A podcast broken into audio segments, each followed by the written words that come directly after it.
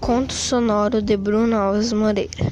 O signo dos quatro, do Sherlock Holmes. Uma jovem pede ajuda, pois há dez anos, misteriosamente, ela recebeu uma pérola de inestimável valor. No dia de seu aniversário, ela pede ajuda para descobrir de onde vêm as preciosidades e se elas estariam relacionadas a seu pai desaparecido. O detetive descobriria que o único amigo de seu, do seu pai seria Major Sholto. Conta que seu pai andara esquisito nos últimos anos e tinha aversão a homens com perna de pau, seguindo o rastro verdadeiro de Cressoto. Descobrem que a lancha mais rápida da margem do rio estava alugada e que pai e filho não haviam voltado ainda.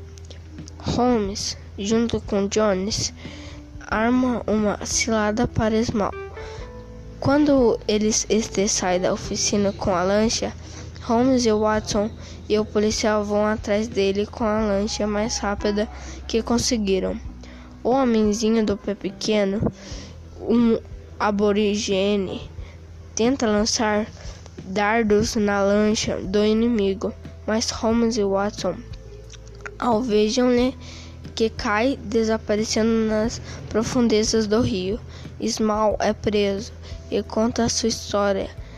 Ele e mais três amigos haviam encontrado um tesouro, mas precisavam fugir da prisão para tê-lo.